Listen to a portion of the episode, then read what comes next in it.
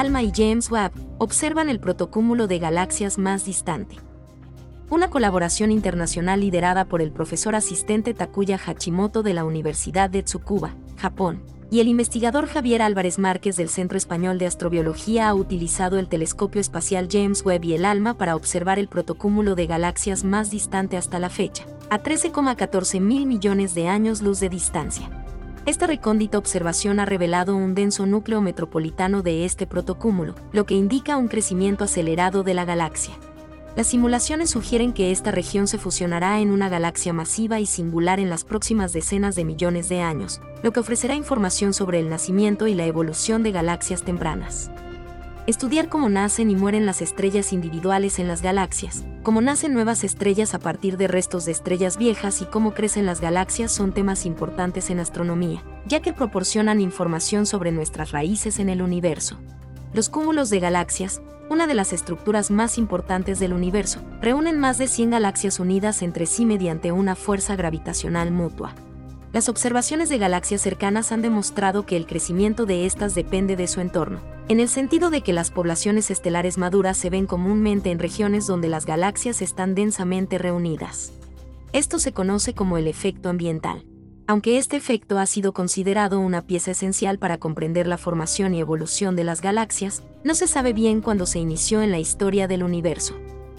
Una de las claves para entenderlo es observar los ancestros de los cúmulos de galaxias poco después del nacimiento del universo. Conocidos como protocúmulos de galaxias, en adelante protocúmulos, se trata de conjuntos de unas 10 galaxias distantes. Afortunadamente, la astronomía nos permite observar el universo lejano tal como era en el pasado. Por ejemplo, la luz de una galaxia a 13.000 millones de años luz tarda 13.000 millones de años en llegar a la Tierra, por lo que la observamos ahora con el aspecto que tenía hace 13.000 millones de años.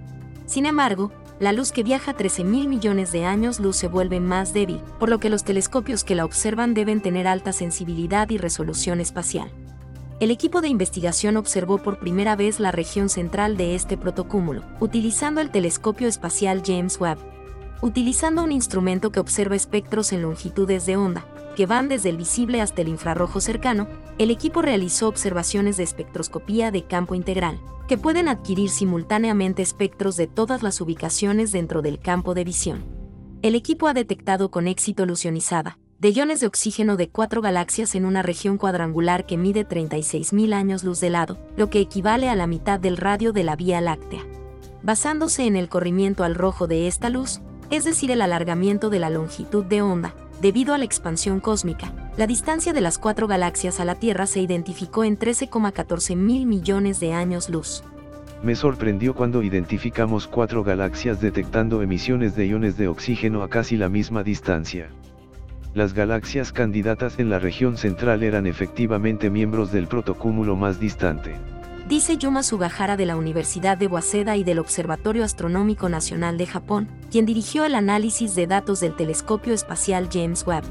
Además, el equipo de investigación prestó atención a los datos de archivo de ALMA, que ya habían sido adquiridos para esta región.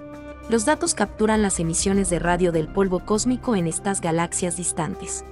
Como resultado de los análisis, detectaron emisiones de polvo de tres de las cuatro galaxias. Esta es la primera detección de emisión de polvo en galaxias miembros de un protocúmulo tan atrás en el tiempo. Se cree que el polvo cósmico en las galaxias proviene de explosiones de supernovas al final de la evolución de estrellas masivas en las galaxias, que proporcionan el material para nuevas estrellas. Por tanto, grandes cantidades de polvo en una galaxia indican que muchas de las estrellas de primera generación de la galaxia ya han completado su vida y que la galaxia está creciendo. El profesor Luis Colina, del Centro de Astrobiología, describe la importancia de los resultados. No se detectó emisión de polvo cósmico en galaxias miembros del protocúmulo fuera de la región central. Los resultados indican que muchas galaxias están agrupadas en una región pequeña y que el crecimiento de las galaxias se acelera, lo que sugiere que los efectos ambientales existieron solo cerca de 700 millones de años después del Big Bang. El equipo realizó además una simulación de formación de galaxias para probar teóricamente cómo se formaron y evolucionaron las cuatro galaxias en la región central.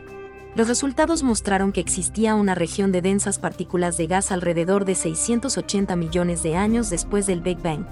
La investigación muestra que se forman cuatro galaxias, similares a la región central observada. Para seguir la evolución de estas cuatro galaxias, la simulación calculó procesos físicos como la cinemática de las estrellas y del gas, reacciones químicas, formación de estrellas y supernovas.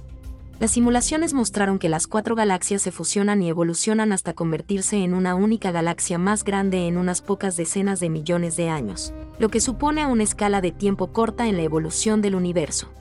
Hemos reproducido con éxito las propiedades de las galaxias en la región central, gracias a la alta resolución espacial de nuestras simulaciones, y al gran número de muestras de galaxias que tenemos. En el futuro nos gustaría explorar el mecanismo de formación de la región central y sus propiedades dinámicas con más detalle. Dice Yurina Nakasato, estudiante de posgrado de la Universidad de Tokio, quien analizó los datos de la simulación. Javier Álvarez Márquez, otro miembro del Centro Español de Astrobiología, dice.